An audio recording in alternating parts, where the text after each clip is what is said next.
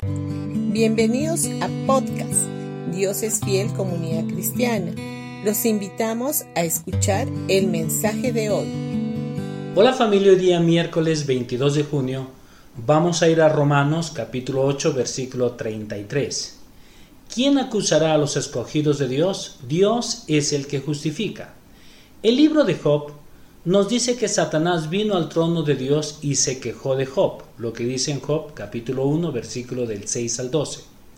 El trono de Dios es un lugar santísimo. Entonces, ¿por qué Dios permitió que Satanás se presentara ante él? Satanás podía venir ante Dios porque Adán había abandonado su lugar cuando inclinó sus rodillas a Satanás en el jardín del Edén, lo que dice en Génesis 3.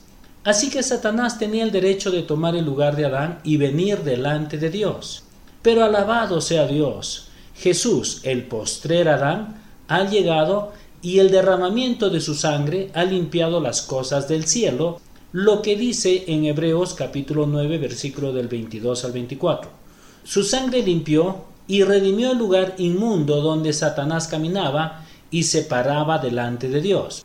Por lo tanto, ya no tiene lugar en el cielo para Satanás. Ya no puede venir ante Dios para acusarte. ¿Quién entonces está en la presencia de Dios hoy? Jesús. Él está allí por nosotros, lo que dice en Hebreos 9:24.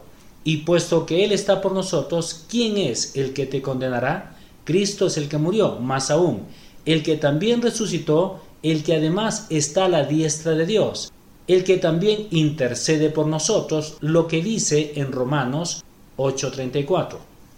Así que lo que le sucedió a Job no puede sucederte a ti. Job anhelaba un mediador, pero no tenía ninguno, lo que dice en Job capítulo 9 versículo 33. Si tan solo hubiera un mediador entre nosotros, alguien que pudiera acercarnos el uno al otro. Su sueño, hablando de Job, es nuestra realidad. Hoy tenemos a Jesús como nuestro mediador intercesor por nosotros, lo que dice en Primera de Timoteo capítulo 2 versículo 5. Sin embargo, puesto que el diablo ya no puede venir delante de Dios, él viene a ti en la tierra y te acusa en tu conciencia. Su mayor herramienta es el engaño porque no tiene poder real, lo que dice en Colosenses 2.15. Él tiene que engañarte para que creas que Dios está contra ti que está enojado contigo porque le has fallado, o que tu enfermedad o pobreza es un castigo de Dios por tus pecados. Entonces, no caigas en esas mentiras del diablo. Si es Dios quien justifica, nadie puede acusarte. Satanás no puede venir ante Dios para acusarte. En vez de eso, tú tienes libre acceso al trono de la gracia de Dios para alcanzar misericordia y hallar gracia para el oportuno socorro lo que dice en Hebreos capítulo 4 versículo 16.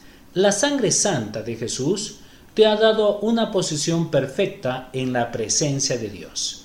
Bendiciones con todos ustedes y que tengan un buen día.